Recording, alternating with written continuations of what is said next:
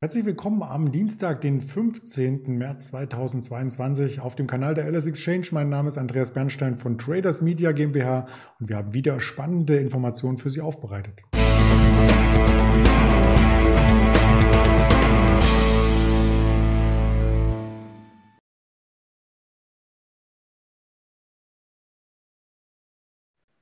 Der DAX hat gestern über 14.000 kurz gestanden, hat aber heute einen Großteil dieser Gewinne wieder abgegeben. Das ist das erste Thema, was wir besprechen möchten und natürlich auch einige Aktien wieder. Da haben wir heute im Angebot die Warta und die HelloFresh. Angebot ist vielleicht das richtige Wort, denn die stehen womöglich vor einer Bodenbildung mit Fragezeichen versehen und wir blicken auf das große IPO, was es vor wenigen Wochen gab, die Daimler Trucks als Update. Das möchte ich natürlich nicht alleine hier darbieten, sondern mit dem Daniel Saurens, den ich recht herzlich begrüße. Hallo Daniel.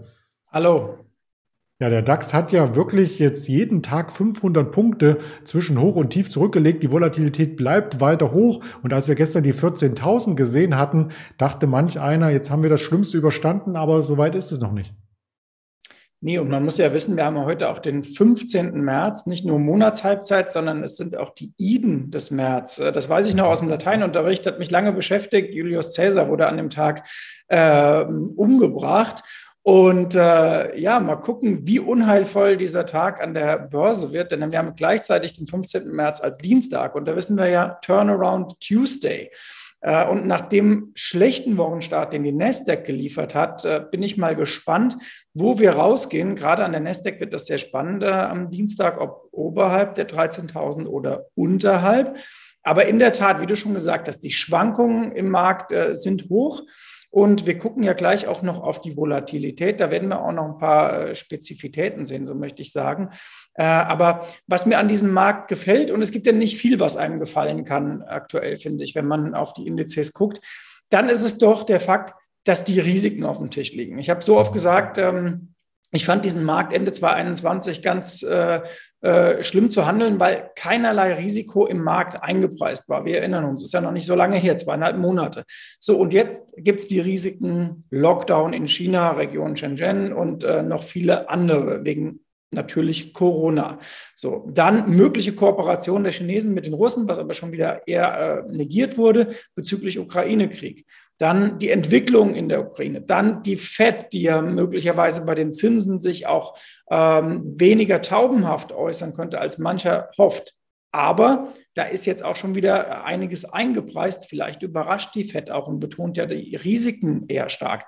Ähm, dazu hast du noch vielfältige Risiken äh, von der Inflationsseite und natürlich die Rohstoffpreise, wobei ich auch sagen muss, Öl hat schon wieder 23 Dollar von seinem Zwischentop verloren. Also da liegt eine ganze Menge auf dem Tisch. Und das Gute ist, wenn man, wie gesagt, was Gutes abgewinnen will, vieles dieser äh, negativ, äh, viele dieser Negativaspekte sind eingepreist oder teileingepreist. Und das ist immerhin schon mal was. Hm, das ist schon mal was. Du hast den Nasdaq angesprochen. Den schauen wir uns gleich mal an, zusammen mit dem Sentiment in den USA. Zuvor noch der Blick auf das größere DAX-Bild. Da sind wir deutlich zurückgekommen äh, von den Hochs. Und wenn man einen Aufwärtstrend anlegen würde, ist dieser jetzt in Gefahr. Also das heißt, wir könnten tatsächlich die 13.000 auch noch mal sehen. Wir könnten die 13 noch mal sehen, allerdings wenn man mal das Mittel nimmt zwischen 12,5, das war ja der Ausverkaufstag, und 14,1 gestern, das war das mhm. äh, Zwischentop, was ich dann auch schon auf der kurzen Sicht wirklich ambitioniert fand. Das haben wir auch entsprechend gespielt, also auf der Short-Seite dann. Ähm, die Mitte zwischen 12,5 und äh, 14,1, das äh, sind 8, 1600 äh, Punkte äh, Differenz und das wären dann ebenso die 13,3 in etwa wir wollen es jetzt nicht punktgenau machen, aber dann hätte der DAX die Hälfte dieser Zwischenerholung wieder korrigiert.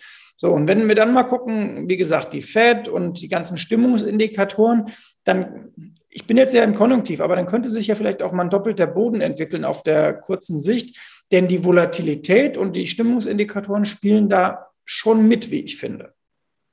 Ja, und das ist nicht nur äh, bei den Stimmungsindikatoren im DAX so, dass sie mitspielen. Und da guckst du ja immer äh, quasi umgekehrt, also antizyklisch. Das ist auch beim US-Sentiment vielleicht so. Und dann sind wir mitten im US-Markt, denn der Fear and Creed Index, der ist seit mehr als einer Woche unter 20 und das ist ja eigentlich ein, ein Basis für einen Boden, nur zeigt er sich bisher noch nicht als Boden. Genau, das hat in der Corona-Pandemie ja auch äh, zwei, drei Wochen gedauert. Wir waren also zwei, drei Wochen im allertiefsten äh, Fear-and-Greed-Bereich. Aber man muss dann wirklich auf die mittel- und langfristige Sicht gucken. Man kann nicht erwarten, dass der sich äh, auf zwei Tage dann äh, als Impuls dreht. Auf der anderen Seite ist es ja genauso. Wir waren Ende 2019 und übrigens auch Ende 2021 lange Zeit in diesem überkauften Bereich.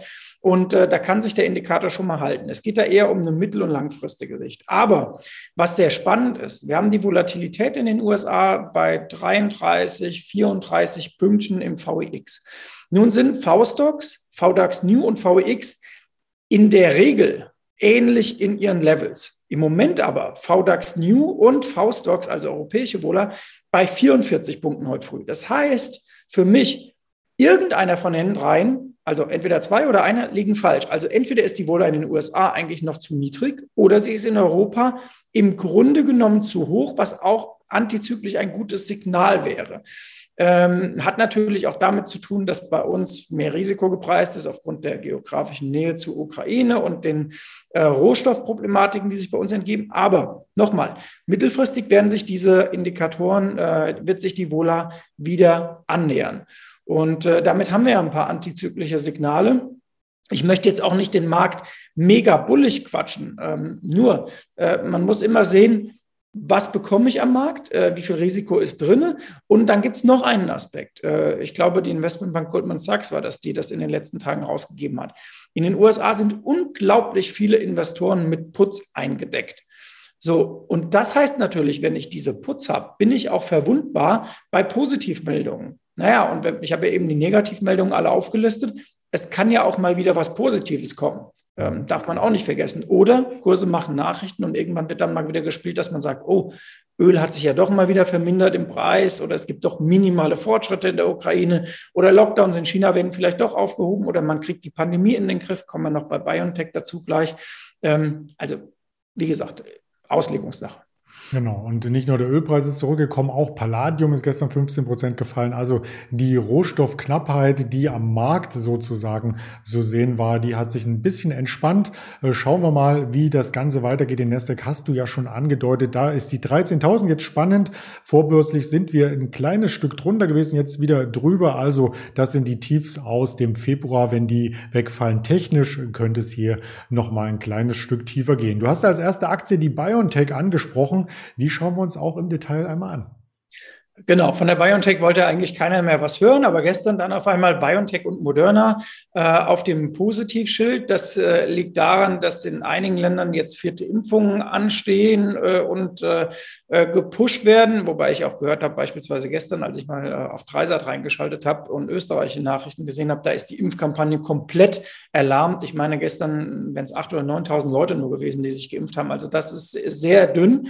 Ähm, aber es gab natürlich auch Spekulationen, dass China sich vielleicht doch irgendwann öffnen könnte und äh, auch BioNTech zulässt. Also das wäre natürlich, wenn diese Meldung kommt, muss man bei BioNTech sofort aktiv werden, weil das wäre natürlich ein unfassbarer Knaller. Äh, aber so weit ist es noch nicht. Ähm, auf jeden Fall wurden die Impfaktien mal wieder ausgepackt und man darf natürlich auch nicht vergessen, äh, wie stark sie äh, zusammengeknüppelt wurden und dass die äh, sowohl Moderna als auch BioNTech ja ziemlich viel Geld verdienen und bei KGVs ja in den niedrigen einstelligen Bereichen notieren. Ja, und wenn so eine BioNTech äh, vor einem Rebound steht, dann vielleicht auch andere technische Werte. Und da haben wir aus Deutschland die Warta mitgebracht, über die haben wir ganz lange nicht berichtet. Genau, haben wir ganz lange nicht berichtet. Es gibt ein großes Börsenmagazin in Deutschland, das die Warta regelmäßig äh, pusht. Das war jetzt in den letzten Monaten äh, und fast sogar Jahren nicht besonders erfolgreich, weil äh, da oftmals Stop-Loss-Marken auch gerissen wurden. Aber jetzt scheint sich diese Aktie doch wenigstens in eine Art Bodenbildung äh, zu begeben. Und äh, sie hat sich ja mehr als halbiert von ihrem, von ihrem Kurstop. Also wenn man da wieder bei dem Aspekt ist, schlechte Nachrichten versus positive Nachrichten und wenn man die Warta in seinem Portfolio haben will, naja, dann kauft man sie natürlich eher jetzt, wenn sie äh, reichlich gestutzt ist, als dann, wenn vielleicht wieder äh, der ein oder andere draufstürzt. Also das könnte ein konstruktives äh, Niveau sein. Mhm. Und da wir heute mit dem Gesamtmarkt zusammen so ein bisschen fischen gehen auf der Unterseite, darf eine HelloFresh nicht fehlen. Ja, genau. Also HelloFresh äh, wirklich nach oben geschossen während der Pandemie, aber jetzt wird sie ungespitzt, wie es so schön heißt, in den Boden äh, gerammt. Aber auch dort Vielleicht ist es doch äh, so, dass dort jetzt zu viel des Schlechten eingepreist ist. Es war mit Sicherheit, und das haben wir ja oft betont, zu viel des Guten eingepreist in der Pandemie, als man das Gefühl hatte, Leute werden ihr ganzes Leben lang nur noch äh, Kochboxen bestellen. Das war klar, dass das vollkommener Blödsinn ist. Das wird nicht passieren. Aber jetzt, äh, es wird ein Grundstock bleiben an Abonnenten bei HelloFresh und ähm, die, die, sind ja auch weltweit äh, ziemlich aktiv und vor allem die Marke hat äh, an Bekanntheit zugenommen. Und Jetzt guckt man vielleicht auch mal durch den Sommer äh, hindurch, wenn die Leute sich draußen treffen und essen und ähm, äh, vielleicht äh, an der frischen Luft äh, sich auch was zum Mitnehmen nehmen. September, Oktober, November, da wird es auch wieder stärker werden bei HelloFresh und Börse handelt nicht den März, April, Mai, sondern die Fantasie dann. Und Chance-Risiko-Verhältnis bei HelloFresh ist jetzt viel besser als vor einem Jahr, meiner Ansicht nach. Vielleicht gibt es da auch Grillgerichte. Ähm, ich habe da schon ewig nicht mehr bestellt. Ich war mal ganz am Anfang, als die groß waren, habe ich das mal ausprobiert. Das ist nicht so richtig mein äh, Ding. Ich gehe lieber selber in den Supermarkt und kaufe mir gescheite Ware.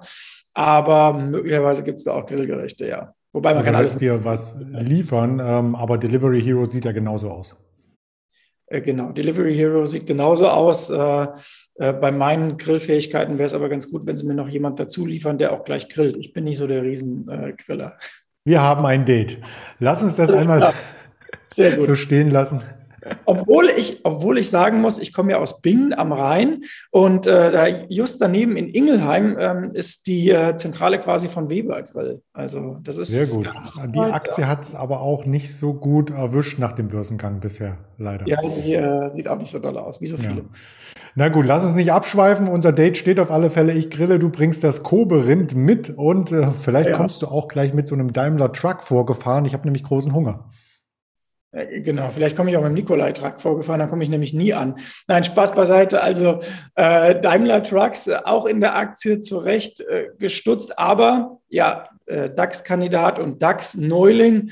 Und ähm, bei Daimler Trucks haben wir das alte Thema der Chips, wir haben es ja am Wochenende in einem Spezial auch äh, besprochen. Aber grundsätzlich äh, sieht es bei Daimler Trucks auch so aus, dass die Nachfrage dort äh, wirklich sehr gut ist. Die werden über die nächsten Jahre mit Sicherheit eine Menge liefern können, denn man darf ja auch nicht vergessen, was sich da für ein Stau bildet bei den äh, LKWs. Wenn du deine Flotte nicht durchgerollt hast und jetzt auf den gebrauchten Dingern rumrödelst, das zieht sich ja jetzt über Jahre, äh, dieses Nachfrageprogramm, dass man äh, durchwechselt. Insofern ähm, ist Daimler Trucks vielleicht jetzt nicht auf ein paar Tage unbedingt interessant, aber an schwachen Handelstagen finde ich solche Aktien durchaus äh, spannend.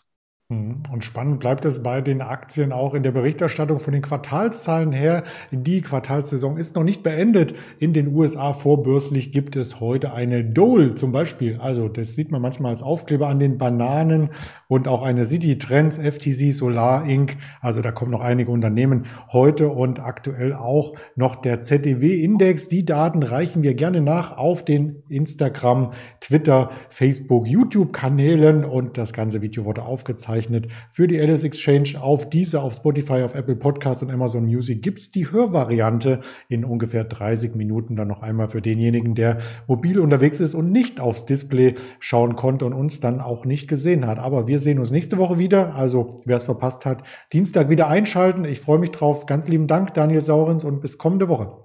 Sehr gern. Bis kommende Woche. Ciao.